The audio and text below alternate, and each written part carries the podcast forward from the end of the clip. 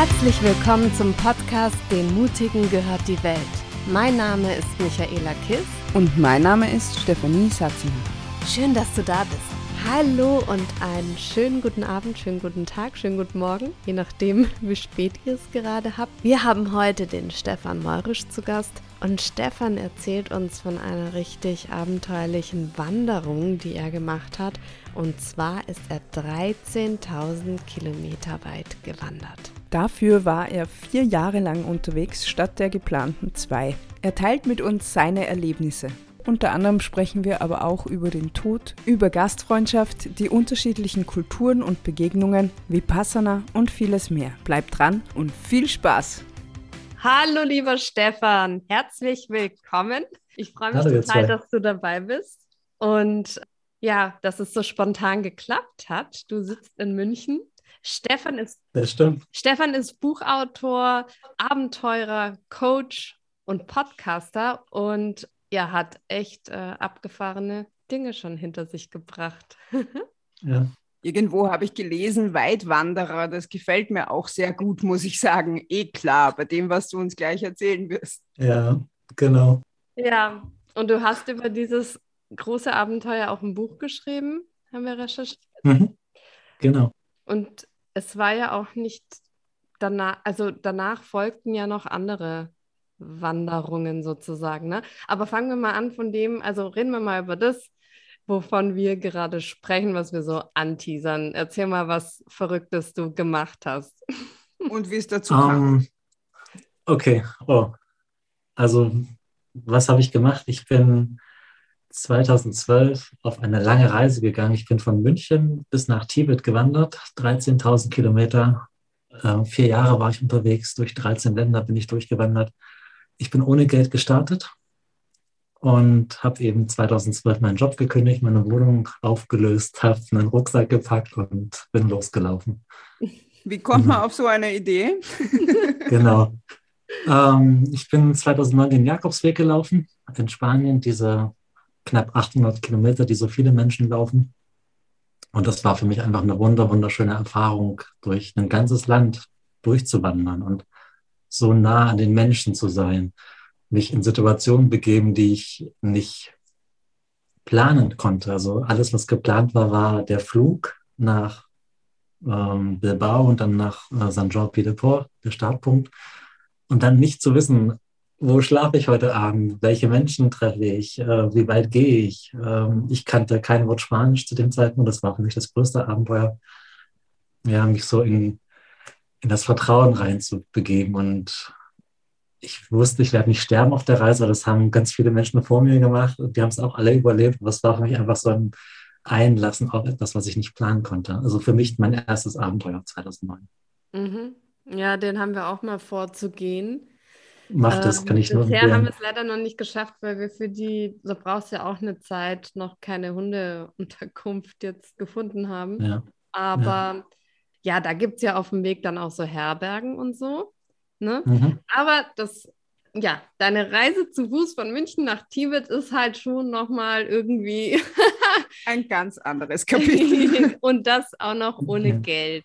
Genau. Ja, genau. Hast ähm, du, Entschuldige, äh, war, warst du vorher irgendwie sportlich oder so? Hast du dich vorbereitet für die erste Wanderung oder war es einfach auch so hinein ins Blaue? Also ich bezeichne mich durchaus als sportlich. Also ich bin vorher schon viel gelaufen, also ohne Rucksack, Halbmarathon, Marathon und solche Sachen. Aber jetzt speziell auf diese Wanderung hin trainiert habe ich nicht, weil ich hatte ja dann vier Jahre Zeit, zu der Person zu werden, die das machen kann. Also ich bin mehr oder weniger von der Couch runter und dann Rucksack auf und losgelaufen. Geil. Ja, und wir haben gelesen, dass der Rucksack auch 30 Kilo mhm. hatte. Ne? Also ja, ja, weil ich ja eben ohne Geld losgelaufen bin und ich dachte, ich kann mir ja dann nicht einfach im nächsten Geschäft neue Socken kaufen oder äh, neues T-Shirt. Also muss ich all die Sachen dabei haben, die ich die nächsten zwei Jahre brauche. Die Reise war für zwei Jahre geplant und ich war dann vier Jahre unterwegs. Ja. Deswegen 30 Kilo und für alle Jahreszeiten. Ja. Und der hat mich fast umgeschmissen am ersten Tag. Also es gibt so ein Video vom Start und da versuche ich diesen 30 Kilo Rucksack überzuwerfen und mich jetzt fast hingeschmissen, wirklich.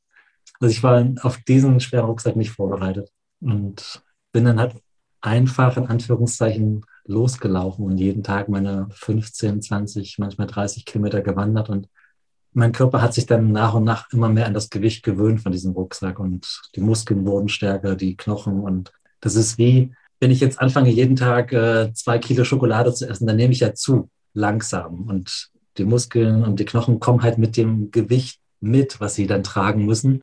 Und irgendwann bin ich halt in der Lage, keine Ahnung, 120 Kilo an Gewicht mit mir rumzutragen. Und dieses, diese Gewöhnungszeit hatte ich eben mit diesem 30 Kilo Rucksack nicht. Den hatte ich eben von jetzt auf gleich auf dem Rücken. Und deswegen hat das dann so drei, vier Wochen gedauert, bis ich mich an diesen 30 Kilo Rucksack gewöhnt habe. Und dann ging es ganz gut.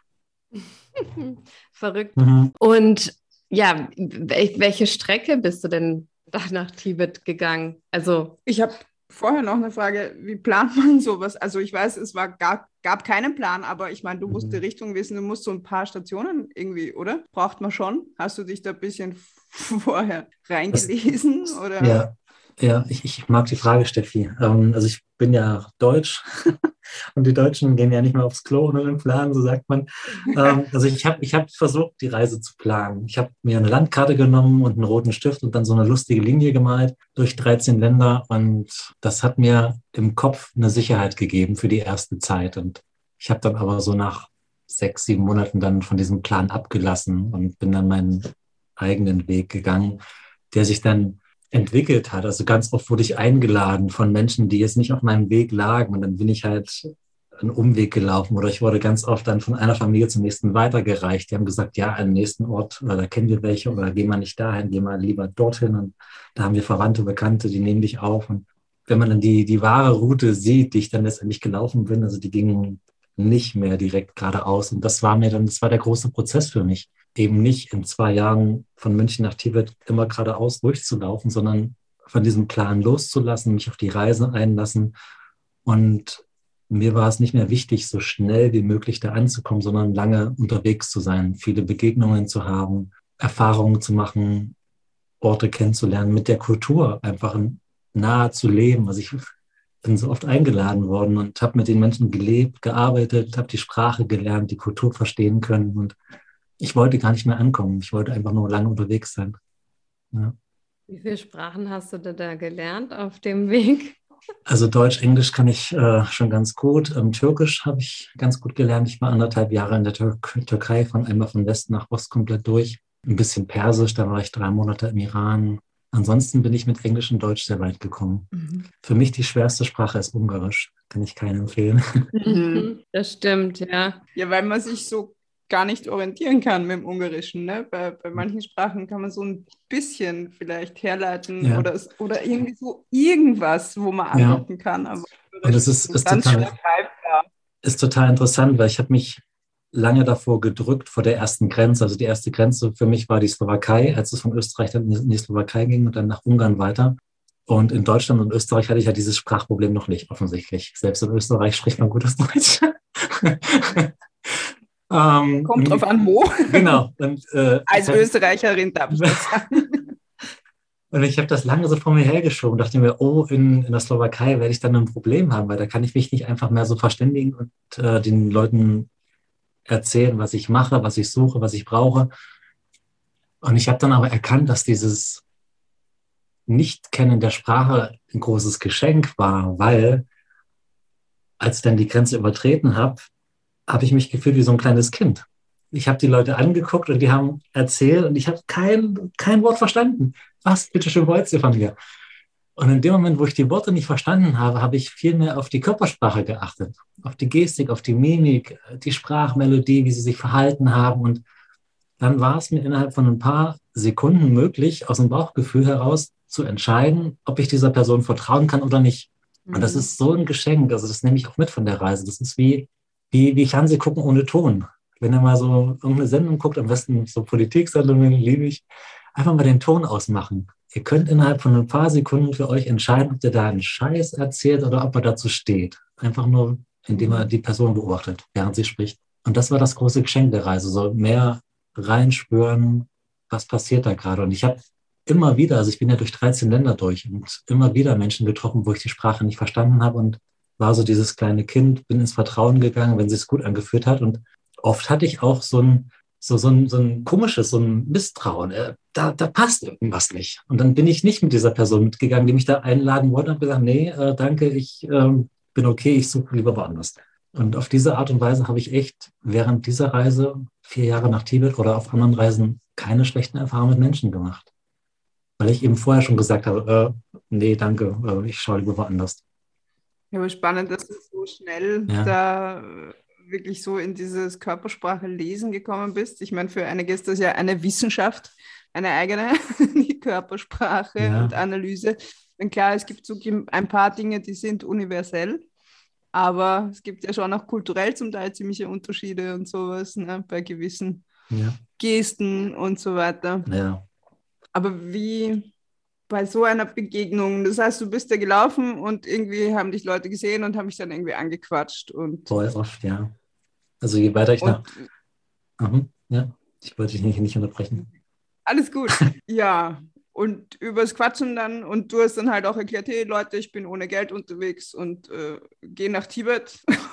Mehr oder weniger genau so. Also das ist, das war der, oder das, das ist der, der große Unterschied. Also je weiter ich nach Osten kam, umso mehr habe ich diesen kulturellen Unterschied verstanden dahingehend. Wenn ich jetzt, also je weiter ich nach Osten gegangen bin, umso öfter, umso schneller haben mich Menschen einfach so angesprochen. Also ich bin einfach aufgefallen. Ich bin 1,88 groß, der Rucksack geht nochmal so im Kopf über mich drüber weg.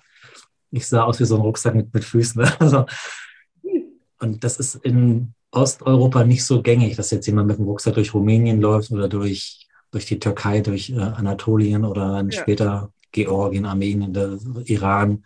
Sieht man nicht so viele Menschen mit dem Rucksack durch die Gegend wandern. Und sehr oft, wenn ich irgendwo in einem Dorf angekommen bin oder versucht habe, einfach nur durchzugehen. Also es hat drei Sekunden gedauert. Dann kamen die Leute auf mich zu äh, und waren neugierig. Was, was machst du? Warum hast du so einen riesen Rucksack dabei? Wo gehst du hin? Wo kommst du her? Warum machst du das? Hast du dich verlaufen? Kann ich dir irgendwie helfen? Ähm, und das ist halt in Europa eher unwahrscheinlich, dass dich oder dass mich jemand so direkt anspricht, nur weil er mich sieht, weil es halt hier gewöhnlicher ist, dass jemand mit dem Rucksack durch die Gegend wandert. Ja, und ich glaube, hier ist auch mehr so Mind Your Own Business so ein bisschen. Ne? Also Richtig. ich glaube, eher so auch mhm. so ein, na gut, der ist halt jetzt ein Touri, aber ist mir egal. Ja. ja? Ähm, oder so. Also ich glaube, das ist hier eher noch als, als jetzt dann, gut, dort warst du natürlich auch ein Exot. Das kommt noch mit dazu. Das kommt noch mit dazu. Ja. Und es ist aber auch dieser, dieser Unterschied in der Kultur, den ich, den ich erzählen wollte, weil je weiter ich nach Osten kam, wurde ich angesprochen. Das passiert hier in Europa nicht. Aber das heißt nicht, dass die Menschen hier unfreundlich sind, sondern ich muss den ersten Schritt machen. Wenn ich jetzt hier in, ich bin ja auch noch woanders hingereist, in Europa auch viel ohne Geld, wenn ich dann auf Menschen zugehe und sage, hey, ich bin der Stefan und ich mache gerade eine total verrückte Reise und ich reise ohne Geld und hast du eine Idee, wo ich heute Nacht schlafen kann und äh, wo ich vielleicht arbeiten kann, um ein bisschen Geld zu verdienen für meine Reise, damit ich weiterkomme, dann treffe ich hier genauso interessierte, neugierige und hilfsbereite Menschen, die auch helfen wollen. Aber ich muss eben auf sie zugehen und den ersten Schritt machen. Sie kommen nicht auf, mir, auf mich zu, wie in, im Osten der Welt. Ja. Ja. Das, ja. Als du in, in, in Deutschland losgegangen bist, bist du praktisch dann Richtung Österreich erstmal. Mhm. Und ich meine, ja, du musst ja auch, weiß jetzt gar nicht, wie viele Tage, na gut, Salzburg ist dann ja schon ne, von München. Ich weiß jetzt nicht, ich, wie, ich, wie, lange du. Ich, ich, muss nachschauen, aber ich glaube, ich habe so zehn Tage gebraucht bis Salzburg. Ja, das heißt, da musstest du ja schon praktisch durchkommen mit Übernachtung und Essen. Ja. Wie hast du denn dann zum Beispiel den ersten Tag oder die erste Nacht verbracht? Weißt du es noch? Ja, weiß ich noch sehr gut. Das war ein Schlüsselerlebnis für mich. Also der 10. März war mein Geburtstag. Ich bin am 11. März dann losgelaufen und war am Morgen ja sehr aufgeregt. Ich konnte nichts frühstücken wegen der Aufregung. Ich habe nichts runterbekommen. Und nachdem ich dann losgelaufen bin, so die ersten Meter, hat sich dann meine Aufregung so ein bisschen gelöst. Und dann hatte ich natürlich ein riesen Loch im Bauch, hatte Hunger und bin dann mit meinen Freunden, die mich dann am ersten Tag noch die ersten Meter begleitet haben, in die erste Bäckerei hinein, die mir da über den Weg gelaufen ist. An einem Sonntag war das wohlgemerkt. Und vor mir waren Menschen in der Schlange, hinter mir waren Menschen, ich halt ohne Geld unterwegs und ich wäre am liebsten so klein wieder rausgelaufen. Ja, also in München, es ist nicht, nicht günstig, da nach was zu essen zu fragen ohne Geld. Hatte so, ich habe mich so geschämt tatsächlich. Und habe dann der Frau eben erzählt, dass ich eben gerade vor, vor zehn Minuten losgelaufen bin und jetzt nach Tibet will, ohne Geld. Und habe sie gefragt, ob sie was hat vom Vortrag, was ich nicht mehr verkaufen kann oder was liegen geblieben ist, ob sie es mir mitgeben kann. Und dann schaut sie mich an und bewundert meinen Mut überhaupt, dass ich frage und mich auf diese Reise begebe. Und dann hat sie mir zwei Butterbrezen in die Hand gegeben und mir einen guten Weg gewünscht. Und das war so nach zehn Minuten meine erste Erfahrung mit dem Reisen ohne Geld. Und am Ende des Tages bin ich dann in einem kleinen Dorf angekommen, Forst Inning. Das waren 30 Kilometer am ersten Tag. Und da gab es nur einen Gasthof. Und da habe ich den Wirt gefragt, ob er eine Idee hat, wo ich halt heute Nacht schlafen kann. Meine Isomatte, mein Schlafsack, ich habe ja alles dabei. Und dann sagte er sofort, ja, ja, ähm, kein Problem, kriegst ein Zimmer oben. Und dann ruhe dich erstmal aus und dann kommst du später runter, wir essen gemeinsam Abendessen und dann erzählst du mal, was du so machst. Und ich bin echt, ich bin vom Glauben abgefallen. Ich sage, Mensch, tausend Dank, aber warum machst du das? Und dann sagt er, ja, ich bin jetzt ähm, Ende 50 und ich wäre in meinem Leben auch gerne viel gereist. Und ich konnte es aber nie, weil mein Vater ist recht früh gestorben und dann musste ich diesen hier übernehmen und dann war Reisen für mich nicht mehr möglich. Und jetzt stehst du hier vor, vor, vor meiner Tür und willst nach Tibet laufen und ich will einfach nur ein guter Gastgeber sein. Und ich freue mich, dass ich so ein Teil deiner Reise bin. Und ich bin diesem Mann so unendlich dankbar, weil der Tag, an dem ich losgelaufen bin, war so wie heute, nass und grau und es war kalt. Ich war abgemagert. Also ich hatte echt Hunger und ich war nass und hatte keine Kraft mehr. Und hätte der mich nicht aufgenommen oder hätte ich da im, Zelt schlafen müssen, ich hätte, ich hätte eingepackt, ich wäre wieder nach Hause zurück.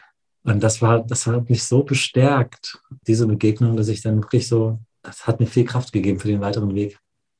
Und so mehr oder weniger ging meine Reise dann auch weiter, dass ich dann jeden Tag immer wieder Menschen auf Menschen zugegangen bin, ihm meine Geschichte erzählt habe, was, wo ich herkomme, was ich suche, was ich brauche. Und ganz oft hieß es ja, wir haben da eine Couch, die klappen wir aus und dann kannst du dich da hinlegen. Und also es hat, ich habe jetzt Achtung, während der ganzen vier Jahre habe ich zwölf Mal im Zelt geschlafen. In vier wow. Jahren. Also ich wow. habe so, ich habe so oft Menschen gefunden, die mich aufgenommen haben. Und oft, ich war so ein, hm, viele haben mir gesagt, sie kennen solche Abenteuer so aus dem Fernsehen oder aus der Zeitung und, und jetzt steht da so ein Typ vor der Tür, der sagt, der läuft nach Tibet. Also so viele offene Türen habe ich eingelaufen, also die wirklich offen und neugierig waren, ja, komm rein und also du bleibst auf jeden Fall hier, die schickt man nicht weiter. Äh, und dann ist der Fernseher halt ausgeblieben und dann war ich so die Attraktion und dann konnte ich halt meine Fotos zeigen und ein paar Geschichten erzählen und es war für viele Menschen eine sehr bereichernde Begegnung mit mir. Ja. Hast du da mit manchen noch Kontakt? Mit einigen, also gerade da, wo ich halt mehrere Tage war, über Facebook, WhatsApp, ja. Also ich könnte die ganze, die gleiche Reise nochmal machen, ja. Ist, die, würden, die würden sich freuen, wenn ich nochmal vorbeischaue. Ja. Mm, total rührend irgendwie. Steffi Holter. Ja, ich bin, bin, so ein rührseliges Wesen. Ich stehe dazu. Es hat mich sehr berührt, auch mit dem Wirten da, mhm. was du geschildert hast, weil es ja wirklich nicht selbstverständlich gerade als Wirt, da willst du Geld verdienen, weil läuft vielleicht eh nicht immer so gut und so. Mhm. Und dass er in dir eine Verkörperung oder eine Chance gesehen hat, etwas von seinem Traum abzukriegen, mhm. finde ich total schön. Mhm. Ja.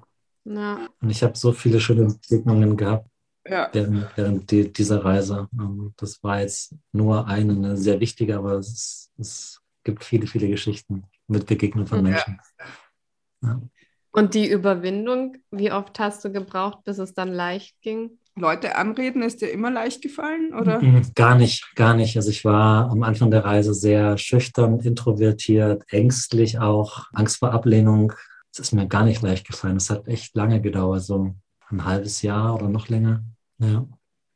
Ein halbes Jahr hm. hast du, also hast du dich jedes Mal, also hast du jedes Überwinden Mal müssen, ja. Wow zusammennehmen müssen. Na, ein halbes Jahr ist ja schon recht lang und jeden Tag um was bitten. Hast du auch geschnort oder nee, hast nee. du das nicht also, gemacht? Nee. Also was, was verstehst du unter Schnorren? Also ich habe jetzt, was weiß ich nicht. Also einfach halt Leute um ein paar Cent oder sowas. Ach nee, so nach, nach, Geld nicht. Ich habe ja auch kein Geld gebraucht. Also was ich brauchte, ist halt ähm, ja. einen Platz zum Schlafen und ähm, vielleicht ein Brot oder ein bisschen Käse oder irgendwas, was mich halt weiterbringt. Also Geld ja. an sich habe ich nicht gebraucht für die Reise. Ich habe dann ja. später angefangen zu arbeiten, um mir dann auch mal einen Kaffee zu leisten oder dann äh, später auch mal einen, einen, Flug. Ich bin dann halt über von, vom Iran bin ich nach Indien geflogen. Ich habe Pakistan ausgelassen. Und ähm, das Geld habe ich mir als, als Englischlehrer verdient auf, der, auf dem Weg.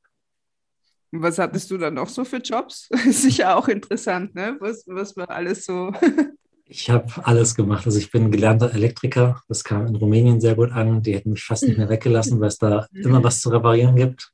Und ich habe immer sofort gefragt, wenn ich, ich bin in der Türkei viel durch Olivenfelder durch, habe ich gefragt, braucht ihr noch Hilfe beim Olivenpflücken oder beim Haselnüsse pflücken? Ähm, ich habe in Cafés und Restaurants gearbeitet, auf Baustellen wenn ich da Menschen auf dem Dach habe rumhämmern sehen, habe ich da gefragt, ob sie noch helfende Hände brauchen. Ja.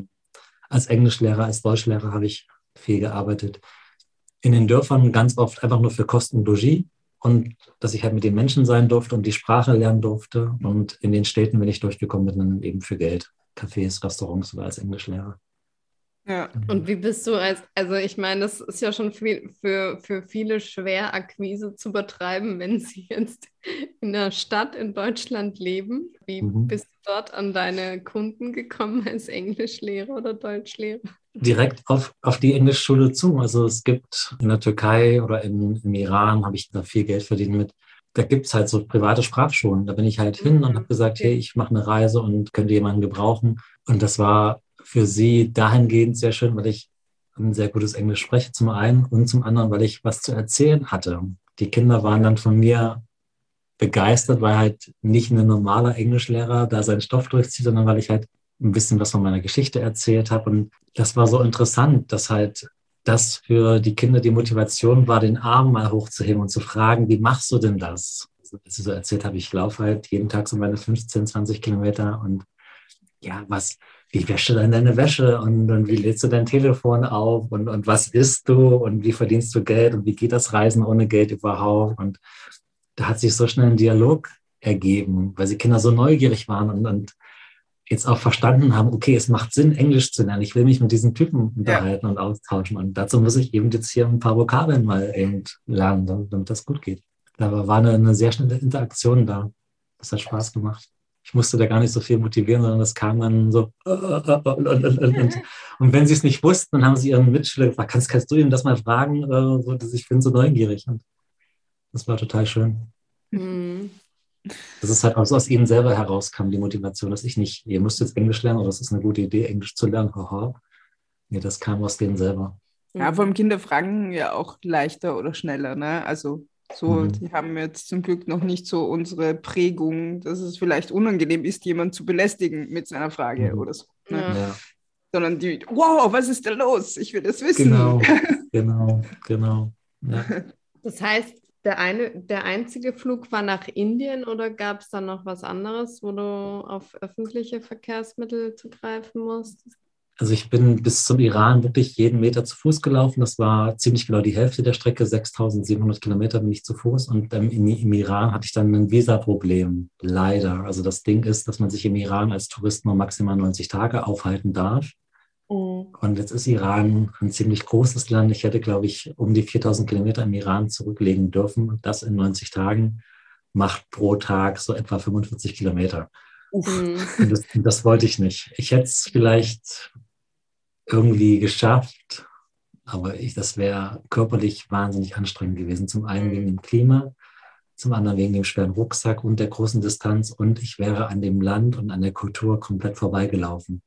Ja. Mhm. Weil bis dahin bin ich fast immer langsamer geworden. Die Reise war ja auf zwei Jahre ausgelegt und dann war ich ja vier Jahre unterwegs und nicht ohne Grund, weil ich habe das so genossen, mit den Menschen zu sein. Ich habe, ja, das, das, das, das kann ich in keinem Reisebüro buchen. Ich, ich bin irgendwo angekommen in einem Dorf, ich werde so aufgenommen, als wäre ich schon immer Teil der Familie. Äh, mit mhm. den Männern war ich irgendwie im Wald Holz hacken und die Frauen kochen zu Hause, dann essen wir zusammen, wir feiern zusammen. So, so integriert, das, das war so schön und das wollte ich beibehalten. So ja. Zeit mit den Menschen zu verbringen. Und das wäre mir im Iran nicht möglich gewesen, wenn ich jeden Tag meine 45 Kilometer hätte gehen müssen. Das, ja klar, da musst ja nur gehen eigentlich. Ne? Richtig, ne? ja. Und dann gehe ich um 5 Uhr morgens los, komme abends 22 Uhr an und nächsten Morgen gehe ich von 5 Uhr weiter. Also, mhm. das, das, wollte ich, das wollte ich nicht. Und deswegen dann im Iran die Entscheidung von meinem Plan, jeden Meter zu laufen, dann abzu, den äh, wegzulegen Ich habe dann im Iran angefangen, mal ein Stückchen mit dem Bus zu fahren und bin auch per Anhalter oder mit dem Zug mal. Und ich bin aber auch im Iran noch relativ viel zu Fuß auch noch, ja. Mhm. Ja, Wahnsinn. Also durch, durch, durch, die Wüste auch. Es war auch mal eine schöne Erfahrung, äh, ein bisschen durch die Wüste zu laufen. Aber mit, mit Guide, oder? Bist du da alleine? Nein, also da gibt es Straßen. Also da, es gibt auch so im Iran in der Wüste so Abschnitte, wo halt alle 10, 20 Kilometer ein Dorf kommt. Und äh, das habe ich mir dann schon so ausgesucht und dann diese Strecken bin ich dann per Fuß und das war eine richtig schöne Erfahrung. Hm. Und Pakistan wolltest du dann oder hast du dann weswegen? Weil einfach zu unruhig?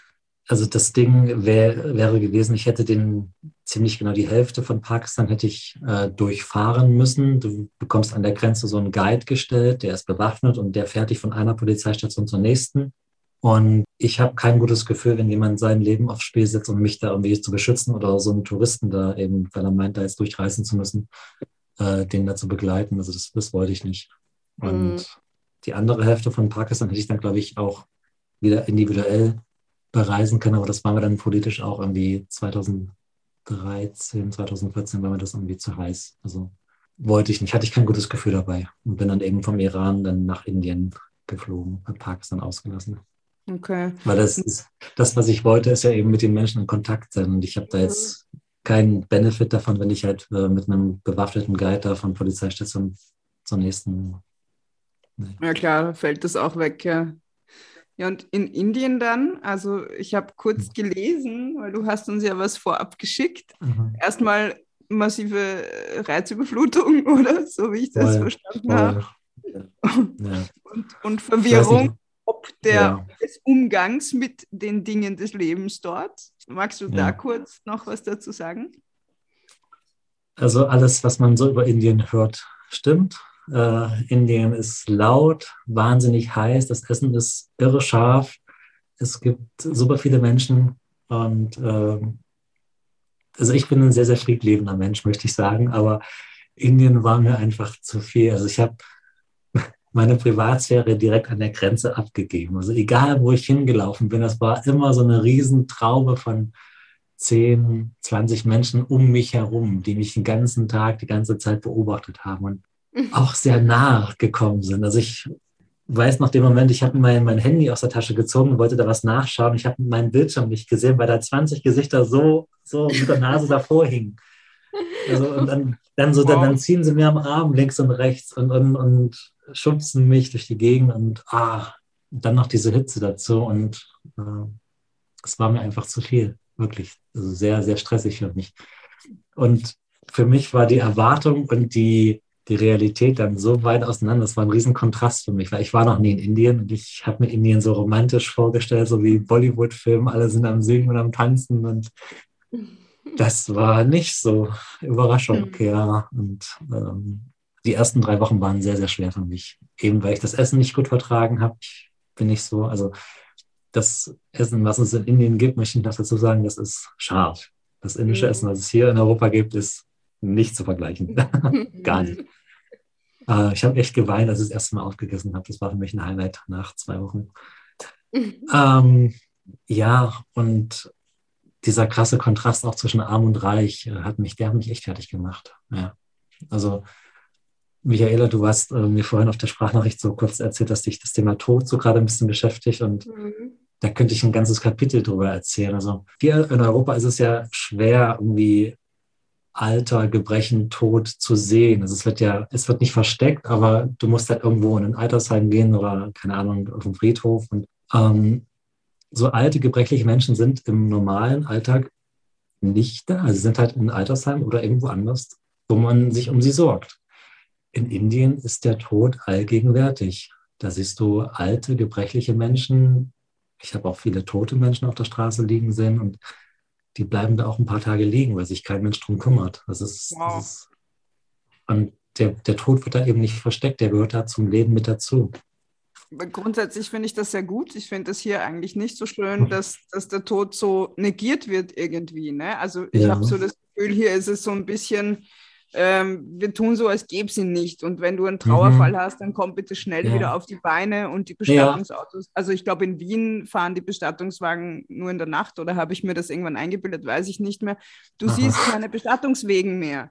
Ja? Komisch, ja. Warum nicht? Was ist das Problem? Der Tod gehört doch dazu. Ja, was soll Voll. das? Also das, und vor allem glaube ich, dass es halt auch, gut, ich arbeite halt auch in der Pflege zum Teil mhm. oder im Gesundheitswesen und Bereich. Und ähm, du nimmst Leuten so viel weg, wenn die mhm. Möglichkeit der Begegnung mit dem Tod und die Auseinandersetzung nicht gegeben wird, wenn so getan wird, als gäbe es ihn einfach nicht. Also das ja. finde ich einfach persönlich problematisch.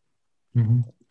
Aber das ist natürlich ein anderes Extrem. Das finde ich auch nicht gut. Genau, also ich war, ich war einfach nicht darauf vorbereitet. Ähm, genau, und war dann teilweise auch schockiert von diesem riesigen Kontrast, dass dann eben also als Beispiel, ich bin dann halt in, in Mumbai gelandet. Das war der erste Fehler äh, in dieser Millionenstadt. Und ich war da in einem relativ guten Hotel untergebracht. In Indien kostet das kein Geld. Da kannst du für zwei, drei Dollar in einem Drei-Sterne-Hotel übernachten für eine Nacht. Und dann gehe ich da so spazieren und ein Hotel nach dem anderen, bling, bling, so Reklame und dann kommt da auch mal so ein Mercedes um die Ecke gefahren und dann gehe ich so zehn Minuten spazieren und auf einmal bin ich wirklich im ärmsten Teil der Stadt, wirklich, wo die Menschen nichts haben und ähm, keine sanitären Anlagen, kein Trinkwasser, ähm, auf dem Boden leben und große Armut herrscht. Und dann gehe ich wieder fünf Minuten weiter und dann bin ich in einem anderen reichen Teil der Stadt, wo dann halt auch wieder ähm, ja, goldene Uhren getragen werden, die neuesten iPhones und dann kommt da wieder ein Porsche um die Ecke gefahren und sagt, was? Also das, mhm. das, das, das passt nicht zusammen. Das, ich habe echt lange versucht, dieses Land, diese Kultur irgendwie verstehen zu wollen. Ich geht nicht. Also ich habe es nicht geschafft. Und, Hast du ähm, da im Gespräch mit den Einheimischen irgendwie ein bisschen was erfahren können, wie die damit umgehen oder ob denen das wurscht hm. ist oder gibt es da, ich weiß nicht, irgendwie Hilfsorganisationen oder irgendwas, wo irgendwas versucht ja, also. Ja. Hm. Ja, ich muss, ich muss ehrlich gestehen, dass ich dieses Gespräch zu den Einheimischen nicht aktiv gesucht habe, nicht in mhm. Indien, äh, mhm. weil ich dann wirklich froh, ich habe auch in Indien nicht bei den Einheimischen übernachtet. Ich wollte einfach mhm. nur meine Ruhe haben. Ja. Ich habe dann eben das Geld, was ich in der Türkei und im Iran als Englischlehrer verdient habe, habe ich dann in, in, Indien tatsächlich dann ausgegeben für eben ein Hotelzimmer und mal für eine Zugfahrt ich war dann einfach froh, wenn ich dann am Ende des Tages irgendwo eine Tür hinter mir zumachen kann und dann für mich sein kann. Aber, genau. Wie lange warst du denn dort in Indien? Ähm, vier Monate. Oh, vier wow. Monate. Aber ja. dann also schon permanent am Reisen, ne? Oder? Ja, genau. In Indien habe ich nicht gearbeitet. Ja, auch keine nee. großen Aufenthalte. Ähm, also ich bin einmal komplett die, die westliche Hälfte von Indien einmal von Nord nach Süd durch und wieder hoch. Ja. Aber den ganzen Osten von Indien, den habe ich ausgelassen. Also Indien ist ein eigener Planet. das könnte man Jahre verbringen, diesen, dieses Land zu erkunden. Ja. Hast du auf der Reise irgendwie auch Angst gehabt, überfallen zu werden oder so? Hm, nee. Mhm. Nee. Also ich habe, das ist eine schöne Frage. Nee, also Angst vor vom Überfallen werden nicht. Und auch sonst, nee, Angst vor Menschen nicht oder vor Gebieten auch nicht. Also ich habe halt so lange an diesem Rädchen gedreht, bis es sich für mich richtig anfühlt. Also wenn ich irgendwo war und ich wollte zu einem Ort hin, habe ich halt die Menschen, wo ich gerade bin, gefragt, ist es eine gute Idee, dahin zu gehen? Ich habe mir diese Strecke ausgesucht. Ist das, würdest du den Weg auch gehen oder hast du einen anderen Tipp für mich, wo ich lang gehen kann?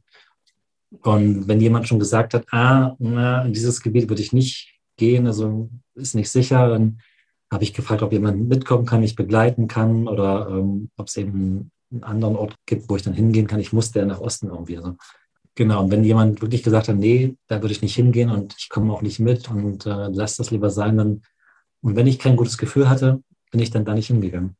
Mhm. Also ich habe mich nicht absichtlich in Anführungszeichen in Gefahr begeben. Genau. Ja. Und dieses Bauchgefühl, von dem ich vorhin halt erzählt habe, das habe ich, glaube ich, gut entwickelt, diese Intuition. Und ich denke auch, das kann jeder andere Mensch auch. Also du nimmst ja deinen gesunden Menschenverstand mit auf die Reise. Also ich würde zum Beispiel auch nicht auf die Idee kommen, äh, was weiß ich, ähm, nachts alleine durch Bukarest rumänische Hauptstadt zu, zu laufen. Das ist, sagt ja mein Verstand, ist keine gute Idee, Stefan, mach das nicht. Also, ja, mm. genau. Ja, also genau. da schon, schon einfach viel nach deinem Bauch. Mhm. Und also ich kann mir eh gut vorstellen, vor allem nachdem das so schnell schon bei dir funktioniert hat mit Körpersprache und Intuition mhm. und so. Also viele Leute sind ja so weit weg davon. Ich erlebe es in meiner Arbeit als Kunsttherapeutin, dass da ganz gut die Intuition da ist bei mir. So mhm. in, in, meiner Tätigkeit tauchen Dinge auf, wo ich das Gefühl habe, ah, okay, ich glaube, das hat jetzt damit was zu tun oder das könnte jetzt passen. Aber so allgemein tue ich mir da auch ein bisschen schwer. Deswegen fasziniert mich das, dass du das so schnell eigentlich hattest, ähm, wie du es erzählt hast. Ich glaube schon, dass das jeder Mensch hat. Also ich sehe mich da, da jetzt nicht als was Besonderes und dieses ähm, mehr auf Menschen achten und nicht so die Worte, nicht denen zu lauschen, sondern mehr diese Person beobachten. Ich, ich denke, das ist, das ist das Normalste der Welt. So kommen wir ja auf die Welt als Kinder. Wir gucken ja mhm. jeden an und entwickeln da Vertrauen oder nicht. Ähm, ich denke, dass es natürlich ist. Ja. ja, das stimmt, aber es wird jetzt nicht so ausgereift, weil wir es dann ja irgendwann nicht mehr machen mhm. und uns auch ein bisschen ab, aberzogen wird. Ne? So finden ja viele hier auch komisch, wenn man sie anspricht. Wir hatten es gestern darüber, weil ich ja zurückgekommen bin von meinem ah. Vipassana und ich ja. komme mit jedem im Zug ins Gespräch und Steffi meinte, bei ihr ist es halt ganz anders, ne? Die, sie redet nie irgendwie mit Menschen im Zug und ich erzähle mhm. jedes Mal nach einer Zugfahrt, mit wem ich mich wieder unterhalten habe und so. Ja. ähm, die, ja. da so schön. Ja. Also ich weiß noch, ja. wie ich von meinem ersten Vipassana rausgekommen bin nach den zehn Tagen. Ich habe mich gefühlt wie, wie ein Kind tatsächlich wieder. Oder auch schon während der Zeit. Ich weiß nicht, habt ihr beide schon Vipassana gemacht? Nein, ich noch nicht. Okay. Ja, und bei mir waren es ja eben nur diese vier Nächte und dreieinhalb Aha. Tage, ne? Also zehn. Ja. Triebel will ich mich jetzt mal anmelden für nächstes Jahr. Kann ich nur, kann ich nur empfehlen. Also diese ja. zehn Tage sind, waren für mich jedes Mal wieder schön.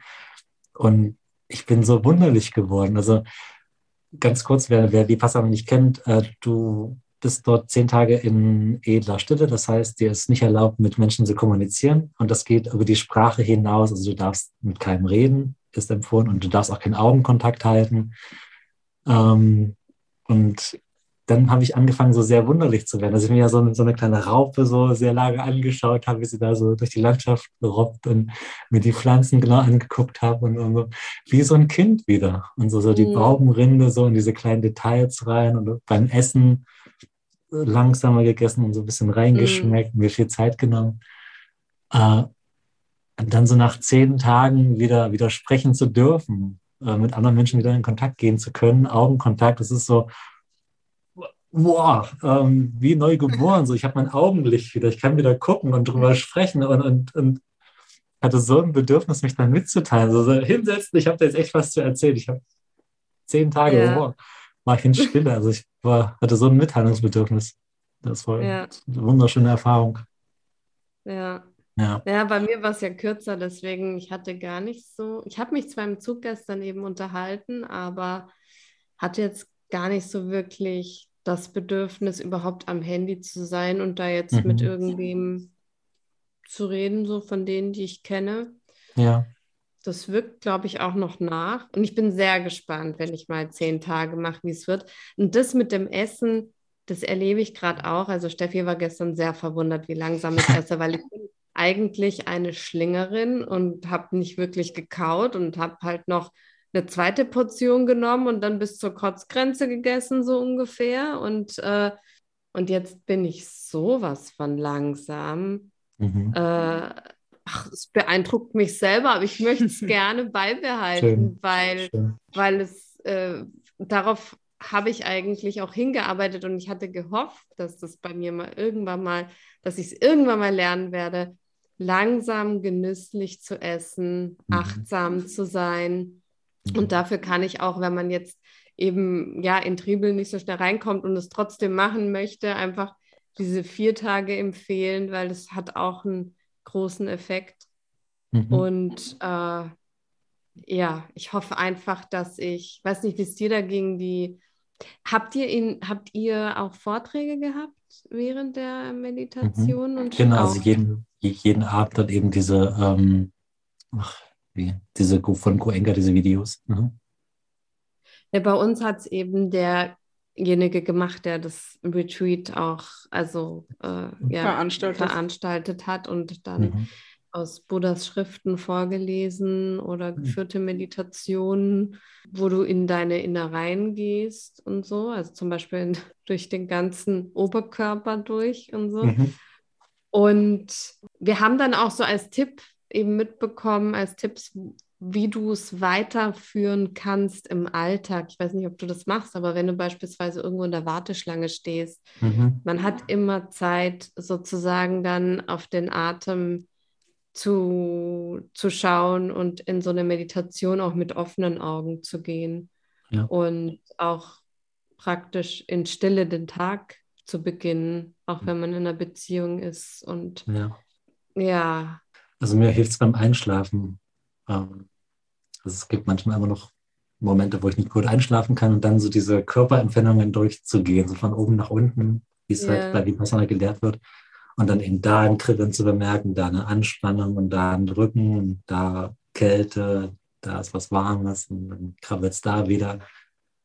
Und ich entspanne mich da so sehr dabei, dass, dass ich dann innerhalb von ein paar Sekunden einschlafe. Ja. Mhm. Weil ich nicht mehr versuche, oh mein Gott, ich muss jetzt einschlafen, ich habe morgen um sieben Termin und jetzt ist es schon drei, ich schlafe immer noch nicht, oh Mann. Äh, wo ich dann so entspannt dann so einfach mal meinen Körper durchs, durchscanne. Was, was ist denn gerade ja. da? Genau. Ja, da gibt es zum Glück mehrere Werkzeuge, ja. Also irgendwie, ich habe früher schon als Kind hat mir die Mama irgendwie, glaube ich, autogenes Training irgendwie beigebracht und, mhm. und wo ich mir dann auch immer wieder ein bisschen helfen konnte, wenn ich irgendwie zu aufgekratzt war. Oder was ich für mich rausgefunden habe, Kritzeln entspannt mich ungemein. Einfach kritzeln ohne Hirn, drauf loskritzeln und du sortierst dich so und du fährst so runter und dann kannst du auch ganz schnell einschlafen und so. Also das finde ich aber schön, dass es da einfach wirklich mehrere Werkzeuge gibt. Mhm. Ähm, und weil du gemeint hast, ob ich schon gemacht habe, nein, noch nicht, aber ich möchte auf jeden Fall auch ein Vipassana machen. Mhm. Und wegen der Zugfahrt, ich glaube, ich bin einfach jemand, der, der das auch so genießt, so in seiner Welt zu sein. Deswegen kann ich das mit der Raupe auch völlig nachempfinden. Das könntest du von mir so auch haben, dass ich dann da sitze mhm. und der Raupe zuschaue. äh, weil sowas finde ich spannend. Ja? Da, da mhm. tauche ich irgendwie ein. Ähm, mhm. Aber ich glaube, das ist es vielleicht auch in der Bahn oder so, weil ich dann einfach so bei mir bin, dass ich gar nicht mhm. offen bin für, für andere. Aber es ist äh, witzig gewesen, einfach, dass wir so drüber gesprochen haben, weil sie echt jedes Mal, oh, ich habe mich mit denen unterhalten und da im Zug. Und ich denke mir immer, hä? Ich rede nie mit jemandem, ja, ja. obwohl ich nicht, nicht offen wäre, aber irgendwie anscheinend doch. Ja. Mhm. ja, ich wollte was sagen, ich habe es vergessen. Aber wieder zurück zu dir jetzt. Also von Indien ging es dann wieder weiter. Mhm. Genau, dann kam Nepal und Nepal, also wer schon mal in Indien war und dann nach Nepal gereist ist, der wird mich verstehen. Nepal war für mich wie so ein, ah, so ein, so ein Vipassana tatsächlich, so ein ah, stille, Ruhe, normale Menschen in Anführungszeichen. Es war so entspannend für mich, so grün, so sauber ähm, so stressfrei. Ähm, obwohl die Kulturen doch so nah beieinander sind, aber Nepal war ähm, wahnsinnig entspannt für mich. Ja. Und ja, habe ich mich erholen können von Indien. Und es war auch, es, es war auch ähm, Glück für mich. Ich war im, also Glück in Anführungszeichen, ich war im August 2015 in Nepal und im April 2015 war dieses schwere Erdbeben rund um Kathmandu, wo schlimme, schlimme Katastrophe, sind viele, viele tausend Menschen gestorben. Ähm, aber dadurch sind viele Touristen ausgefallen in diesem Jahr. Und deswegen auch war Nepal für mich sehr ruhig. Es waren kaum Touristen da. Genau. Und äh, jetzt, du hast ja vorhin das Visum erwähnt für den Iran, ne? Mhm. dass da äh, ein Visum notwendig war, aber andere Länder braucht man ja auch ein Visum. Hast du das schon von mhm. München aus organisiert gehabt oder einfach unterwegs dann irgendwie? unterwegs, genau. Also als Deutscher ist man sehr privilegiert, was Visas anbelangt. Die meisten bekommt man on arrival an, an der Grenze direkt, ja. Ah, außer, eben, außer, außer Iran musste ich halt eben damals noch, ähm, Stand 2014, äh, musste ich es mir im Voraus besorgen. Das war noch mega kompliziert. Da musste man eingeladen werden von einer Familie im Iran, sonst hat man kein Visum bekommen.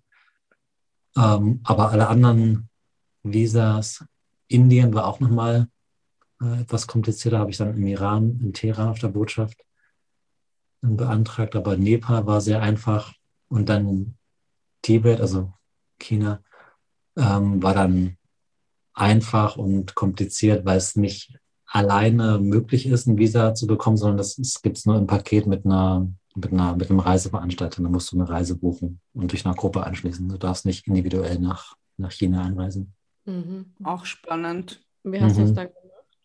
Oder? Ja, ich bin dann in Nepal eben mehrere, in Kathmandu, mehrere Reiseveranstalter durchgegangen und die haben alle dieselbe Reise angeboten, mehr oder weniger zum fast gleichen Preis. Es waren so, weiß ich nicht, 1000, 1000 Dollar oder so, 1200 Dollar für sieben Tage ähm, mit Hotelübernachtung und Shuttle-Service.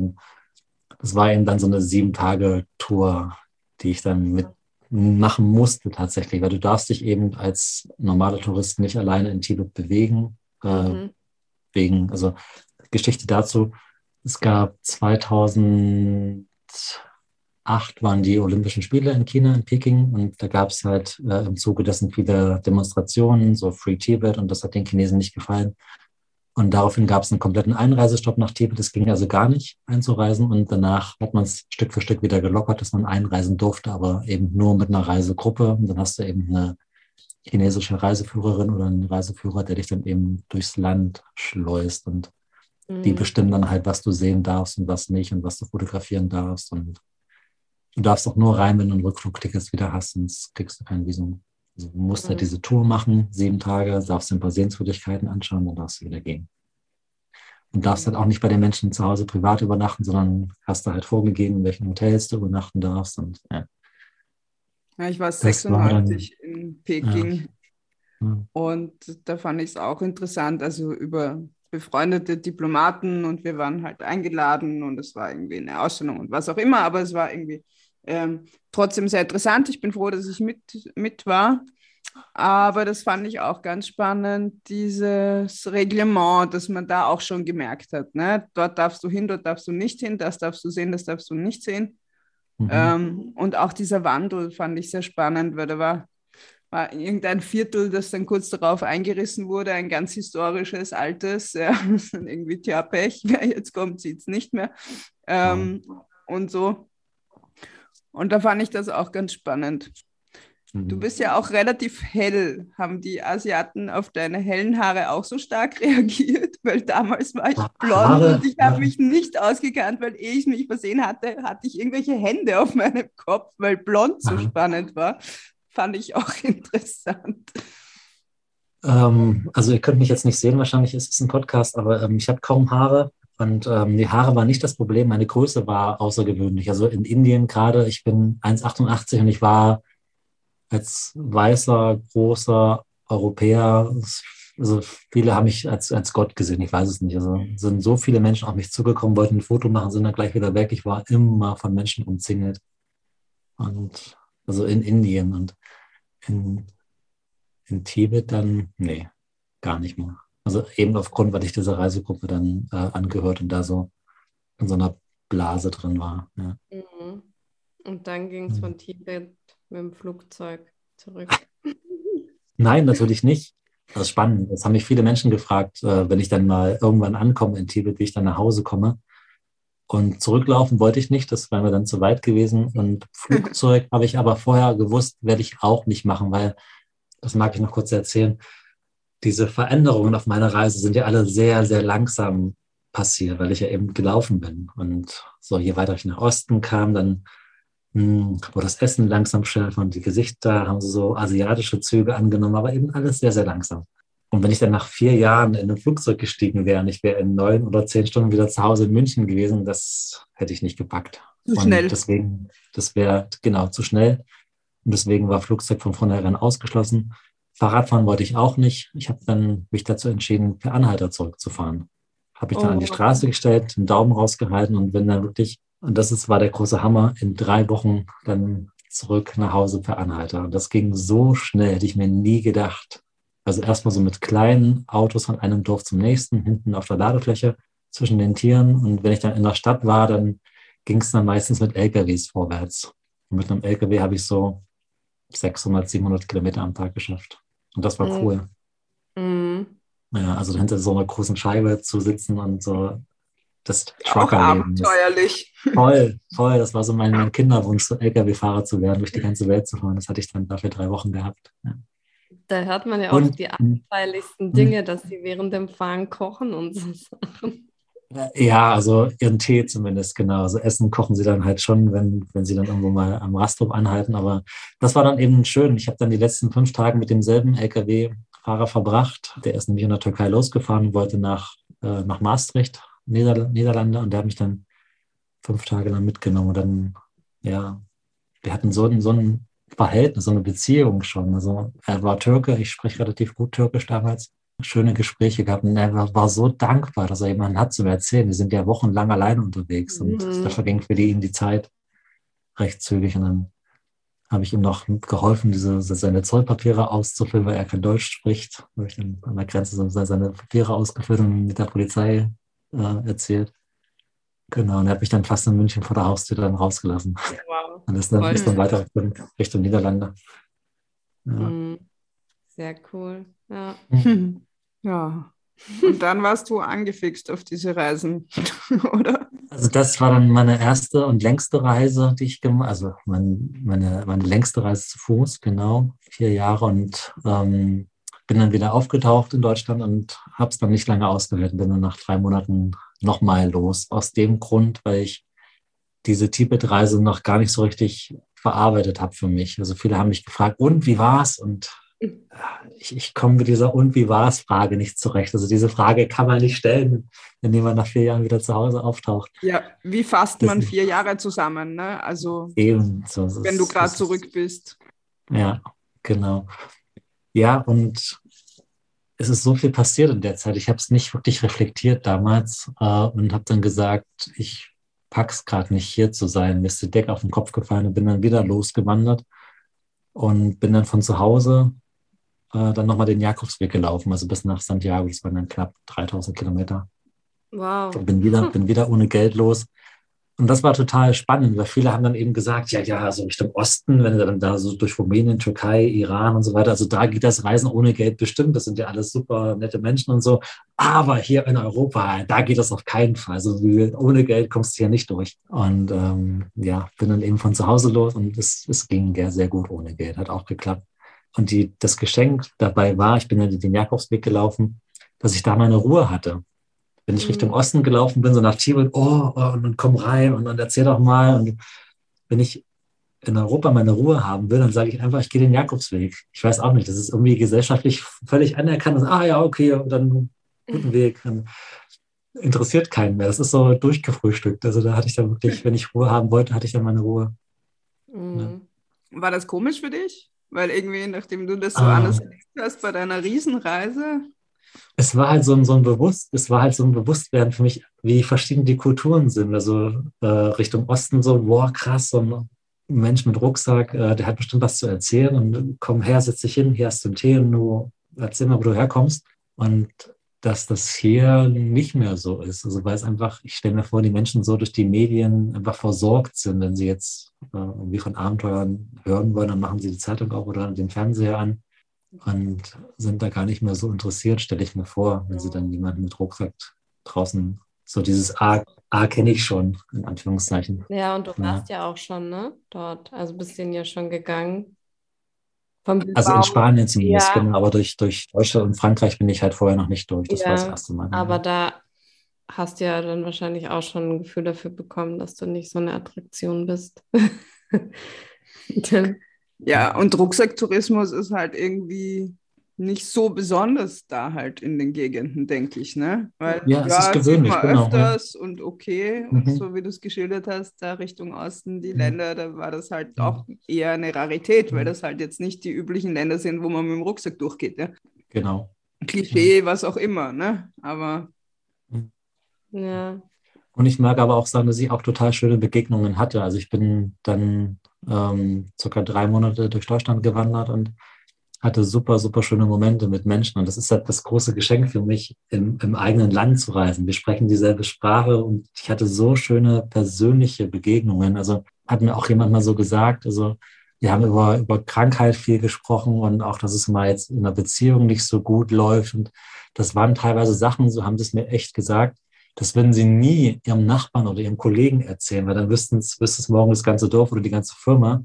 Aber bei mir, ich war sowas wie ein Wanderprediger. Mhm. Ich bin halt hingekommen und sie konnten sich halt mitteilen und am nächsten Tag bin ich wieder weg und das, keiner erfährt davon. Aber sie konnten es mal aussprechen. Das hat so, ah, mhm. ja, so, so, so ein, äh, fast so ein bisschen therapeutisch war ich da unterwegs. Äh, aber super, super schön äh, tiefgehende Gespräche, Fine. Und das habe ich sehr genossen. Ja, und du hast ja jetzt auch praktisch deinen Beruf daraus, oder? Mhm. Also, ne, also genau. durch die Erfahrungen, äh, genau. Äh, ja, mir fehlen gerade die Worte. Ähm, Was genau ist gestaltet. jetzt deine Tätigkeit oder? Genau.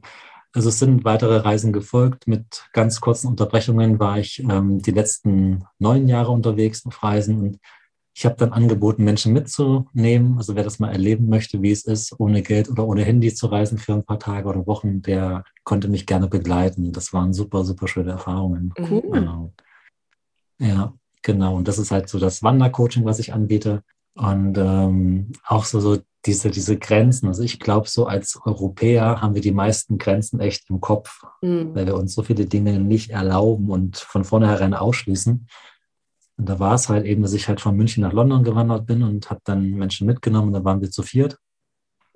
Und dann sind wir halt in so ein Dorf eingewandert. Und dann sagt halt der eine, ja, aber wir können doch jetzt nicht zu viert da irgendwo an der Tür klopfen und sagen, hallo, hier sind wir und können wir hier übernachten. Und ich sage, warum denn eigentlich nicht? Lass uns doch mal ausprobieren, was passiert. Und dann so mit, mit schweißnassen, zittrigen Händen eben zu klingeln und eben zu erzählen, ja, hallo, wir wandern hier zusammen, wir reisen ohne Geld und hast du eine Idee, wo wir schlafen können? Und dann so die Reaktion abzuwarten. Und dann hat nicht jeder Juhu geschrien und kommt doch rein. Ist auch mal passiert, aber nicht beim ersten Mal. Und dann sagt halt die Frau, ja, hm, also vier kriege ich jetzt hier nicht unter, aber einer kann hier bleiben. Dann sage ich, okay, dann bleibt einer hier und dann gehen halt drei weiter und dann haben wir jeden irgendwo untergebracht. Und am nächsten Morgen haben wir uns um zehn wieder am Maibaum getroffen und sind geschlossen weitergelaufen und jeder hatte eine geile Geschichte zu erzählen. Aber so eben, wir können doch nicht und, und oh mein Gott, was sollen die denn denken? Und Mhm. das mal so zu hinterfragen und mal ausprobieren. Und dafür braucht es Mut. Ja. Ähm, und ein bisschen Vertrauen vielleicht, äh, sich in diese äh, Situation zu begeben und äh, ja, zu merken, wir sterben nicht. Wir machen eine Erfahrung und äh, die muss nicht immer gut sein, aber die bringt uns weiter. Ja. Also Mut. Ne? Und das ist das, was mich antreibt. Äh, ja die neue, neue Erfahrungen zu machen. Mhm. Und auch das, was die anderen denken, ne? das ist ja auch mhm. typisch hier bei uns. Ja. Ja, scheiß doch mhm. drauf, dann hast du vielleicht noch mehr Spaß im Leben oder noch mehr Freude oder noch mehr. Oder, oder, das, oder das in Kontakt bringen. Also, das ist das, was ich jetzt mache. Ähm, die Workshops, die ich jetzt anbiete, sind, gehen eben darum, wie komme ich mit Menschen in Verbindung. Und ähm, ein, eine Möglichkeit ist halt so, ja, scheiß doch drauf, was die anderen denken und ich mache mein Ding. Und aber was ich halt oft gelernt habe, wie ist es denn eben diese, diese Angst oder diese Gedanken, die ich habe, auszusprechen, in Kontakt zu bringen und zu sagen, hey, ich bin gerade mega unsicher und meine Hände zittern und ich habe kein Geld und ich schäme mich auch, dass ich jetzt hier frage, und ich mag dich trotzdem fragen, hast du eine Idee, wo, wo ich heute noch schlafen kann? Kannst du mir einen ja. Tipp geben? Und genau, also diese, diese Ängste oder diese Gedanken, die mich gerade beschäftigen, nicht wegmachen zu wollen, sondern durch lernen, das auszusprechen. Weil du, das ist ja eben diese Körpersprache, auf die ich am Anfang, die ich gemeint habe. Du strahlst das aus, auch wenn du es nicht, nicht sagst, aber du Unsicherheit oder Scham, Angst. Ich, ich bin kein, kein Körpergesichtsleser oder sowas, ich weiß es nicht, aber das, das schwingt mit. Äh, Stimme, die Art, wie du dich bewegst, Gestik, Mimik. Und das können Menschen erkennen. Ja. Auch wenn sie da nicht drauf schuld sind. Das, das merkt man sofort, ob du da so eine Maske auf hast und was vormachst und so souverän und cool wirken willst oder ob du einfach gerade ja unsicher, schwach, verletzlich und das eben, das meine ich, meine ich mit der Konkurrenz, wenn du, wenn du Fernsehen schaust ohne Ton, ob jemand konkurrent ist zu den Worten, die er spricht und die Körpersprache, die er ausstrahlt. Ja. Genau, und wer das lernen möchte, der darf gerne zu mir zum Workshop kommen. ja, werden wir dann alles noch verlinken, dass man dich dann auch kontaktieren kann und auch dein Buch natürlich. Und machst du jetzt noch diese Wanderungen eigentlich? Im Moment gerade nicht. Also ich bin jetzt wirklich seit, was haben wir jetzt, November, seit August bin ich wieder zurück in Deutschland und werde jetzt auch die nächsten Jahre erstmal hier bleiben. Ich habe mich dazu entschieden, nächstes Jahr nochmal eine Ausbildung anzufangen zum Gestalttherapeuten. Ah. Die dauert dann vier Jahre genau. Und äh, das ist so die Reise, die ich jetzt antrete. Ich war die letzten neun Jahre in der Welt unterwegs und jetzt geht es auf die innere Reise. Freue mich mhm. sehr drauf. Ja. Genau. Hm. Ja. ja. super spannend. Toll. Hm. Deine Gemeinsamkeiten da. Mhm. Ja, ich habe schon gehört, Kunsttherapeut geht so in die Richtung. Ja. Mhm. Ja, schön. Schade wäre gern mitgegangen auf so Also es, es, wird immer ein Teil meines Lebens sein und es gibt auch natürlich auch seminarfreie Zeit, wo ich dann wieder mal so ein, zwei Wochen unterwegs bin und ich werde das auch weiterhin anbieten, dass Menschen mich begleiten können für ein, zwei Tage oder für eine Woche und das mal erleben können, so dieses nicht zu wissen, sich auf etwas Neues einlassen, eben ein kleines Abenteuer vor der Haustür, mal das Handy zu Hause zu lassen oder mal den Geldbeutel zu Hause lassen und sich trauen, mal auf andere Menschen zuzugehen und gucken, was passiert ja, eine neue Erfahrung zu machen. Mhm. Genau. Ja, wenn ihr Lust habt, können wir gerne mal zu dritt losziehen. Ich wäre sehr gern dabei. Cool. Ich glaube, allein fällt es mir schwer, da diesen Schritt zu gehen oder, oder zu sagen, nee, ich mache das. Mhm. Aber gut, kann ja noch kommen, schauen wir mal. Mhm. Aber ich habe jetzt gemerkt, wie ich dir so zugehört habe, ich mir gedacht, ach, das wäre doch ehrlich, da ist jemand, der kann das schon. Ja. Und dann kannst ja. du mitgehen. Genau. Ja. Genau. Also es würde mich tatsächlich reizen. Voll gerne. Einfach und einfach begegnen, so wie es halt passiert. Genau. Und so. Ja. Mhm. Und öffnest du auch deine Türen? Gerne. Also ich, ich, ich habe noch kein eigenes Zimmer, sondern jetzt erst in zwei Wochen habe ich dann mein eigenes Zimmer. Und wenn dann jemand bei mir vor der Tür steht und ich möchte sagen, nicht jedem. Und das ist wieder diese, diese Körpersprache. Mhm. Also wenn jetzt jemand vor mir steht und mir versucht, in Anführungszeichen, was zu verkaufen, irgendwie, und mein Bauchgefühl sagt, da stimmt was nicht, dann würde ich nicht jeden aufnehmen. Nein. Mhm. Ähm, und möchte ich auch keinen empfehlen. Also auch beim, beim Anhalterfahren. Ich bin nicht bei jedem eingestiegen. Also auch, wo dann jemand angehalten hat und sagt, ja, so wir fahren in die gleiche Richtung, steig ein. Und ich hatte dieses komische Gefühl, sag ich, nee, bei dir steige ich nicht ein. Ähm, und auch so mhm. bei, wenn jetzt jemand bei mir vor der Tür steht, ich würde nicht jeden reinlassen. Erstmal auf den Tee und so ein bisschen kennenlernen. Und wenn ich dann nach zehn Minuten immer noch ein gutes Gefühl habe, dann darf der, diejenige gerne bleiben. Aber ich würde jetzt nicht jedem so eine, eine, Green Card geben und sagen, ja klar, es war eine Tür für jeden offen. Nein, das nicht. Ja. Mhm. Ja. Ja, das ist auch wichtig, dass man da eine gute Intuition Voll. hat oder die dann schult und stärkt und drauf hört. Und ne? auf sich, und, genau, auf sich selbst hört. Weil ich ja. glaube eben wirklich, dass viele Menschen diese Intuition haben und sie übergehen sie regelmäßig, ähm, sind im Aushalten drin, dass sie etwas tun, was ihnen keinen Spaß macht oder wo sie kein gutes Gefühl haben und sie machen es trotzdem. Ich denke, dass der Körper schon genügend Signale liefert, was dir gerade gut tut und was nicht. Ja. Ja, das stimmt. Ja, ich glaube, es ist auch ein bisschen das, das sich ernst nehmen, mhm. so, ne, bei diesen Dingen. Weil irgendwie, vielleicht hat man sich früher auch mal vor was gefürchtet oder mhm. sich bei was nicht wohlgefühlt und dann ja. so das klassische, ja, jetzt reiß dich zusammen, sag genau. Gott, gib die Hand, keine Ahnung oder so. Genau. Da wird das ja irgendwie ein bisschen auch abgewöhnt, ja. dass du deinem Gefühl vertraust und dann stellt man es einfach in Frage auch. Ja. Ne?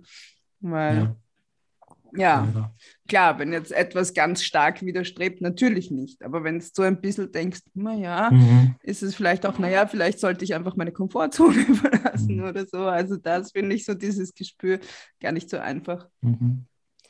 Ja. Ja, und dann hast du ja noch einen Podcast. Verrückt. Magst du denn ja. auch noch was erzählen? Ähm, also der ist jetzt relativ neu noch. Wir haben erst drei Folgen aufgenommen. Morgen gibt es die nächste Folge und der heißt Wie geht Freiheit? Und das mache ich mit einem Coach zusammen.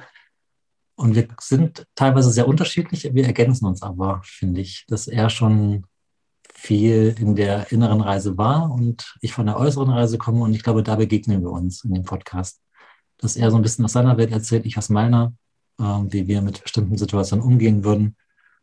Und ähnlich wie, wie jetzt hier auch, also es ist ein recht lockeres Gespräch und ähm, mit einigen guten Impulsen, die wir einfach weitergeben möchten. Genau. Und wer da gerne reinhören möchte, einmal die Woche nehmen wir eine Folge auf. Mhm. Wie heißt der? Wie geht Freiheit? Wie geht genau. Freiheit? ja, sehr schön. Vielen Dank, Stefan. Voll gerne. Du musst dann bald los. Und äh, die anderen können dich nicht sehen, aber es ist krass, wie du strahlst oh, durch den Monitor durch. Schön. Ja, total schön, mhm. dich anzuschauen beim Reden. Jetzt werde ich rot. Danke, danke, dass du das alles mit uns geteilt hast und dass du dich gemeldet hast auf meinen Aufruf. Super, hier. super gerne. Wirklich. Und, und das ist, ja, gestern haben wir kurz Kontakt gehabt, als ich zurückkam und heute haben wir schon den Termin gefunden. Das fand ich super, dass ja. es so gut gepasst und ich hat. Mich, ich, hab, ich war überrascht, weil ich dachte eben, du machst die zehn Tage wie passender. Das hätte nämlich auch gepasst von Mittwoch auf Sonntag. Also ich dachte, das wäre wär zehn ja. Tage. Und ich habe die ersten zwei Tage nach dem Vipassana mein Handy ausgelassen, grundsätzlich. Also das, das wäre für mich eine riesen Reizüberflutung, dann gleich so wieder in die alte Welt zurück und E-Mails und mhm. ja, war ich sehr Ja, ich hatte mein Ticket im Handy, deswegen habe ich es angemacht. Okay. Und dann habe ich auch nur dir kurz geantwortet. Sonst habe ich, wow. wie gesagt, dann äh, auch nicht groß, groß am Handy hm. ja, rumgetippt. Ja. ja Dankeschön. Voll, voll gerne. Danke ja, für die Fragen. Ich habe es sehr genossen, die Zeit mit euch. Ja. Vielen Dank, dass du auf uns zugekommen bist. Sehr bereicherndes Gespräch. Freut mich, freut mich. Ich war der erste männliche Gast bei euch. Ja, das stimmt. Also ein Interview hatten wir zwar schon, das werden wir aber, glaube ich, nochmal aufnehmen mit einem männlichen Gast, also mit dem gleichen. Mhm. Und du bist der Erste, der Juhu. gesendet wird. genau. Nur leider gibt es nichts zu gewinnen. Ach, das muss nicht sein. Nein. Voll. Aber lustigerweise habe ich ähm, auf unserer Instagram-Seite vor, weiß jetzt gar nicht mehr, zwei Wochen oder so, so eine Abstimmung gemacht, wie findet ihr die Folgen oder was würdet ihr euch wünschen? Mhm. Und eine hat eben dann geschrieben, einen mutigen Mann. Oh, cool. ja. Genau. Ja, danke schön. Und ich freue mich von dir mehr zu hören. Ich werde auch in deinen Podcast reingucken und äh, dich weiter verfolgen. Danke, danke. Danke mhm. fürs Teilen deiner unglaublich tollen Geschichte. Ja. Und vielleicht ziehen wir mal los nächstes Jahr zu dritt. Voll gern. Macht's ja. gut. Hey. Ciao. Danke dir. Ciao. Vielen Dank, dass du dir heute die Zeit genommen hast und das Interview bis zum Schluss angehört hast. Und wir freuen uns natürlich über ein Like auf iTunes und Spotify. Besucht uns gerne auf Instagram, kommentiert, teilt, damit auch andere Menschen an unseren inspirierenden Gesprächen teilhaben können. Bis zum nächsten Mal, wenn es wieder heißt, den Mutigen gehört die Welt. Ciao, ciao.